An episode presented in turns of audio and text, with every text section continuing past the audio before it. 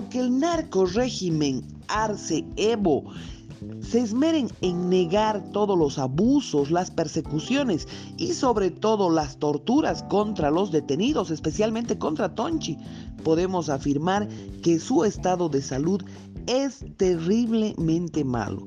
El ministro de Gobierno del Castillo señala que está en condiciones de declarar a esa detención ilegal sin citación, pero sin embargo Tonchi está en pésimas condiciones de salud.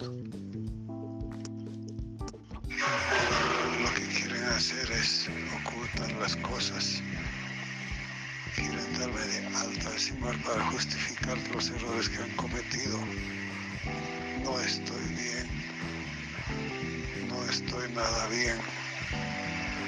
No puedo entrar al baño, no puedo comer, mi cuerpo no recibe nada de comida, me duele la parte del estómago.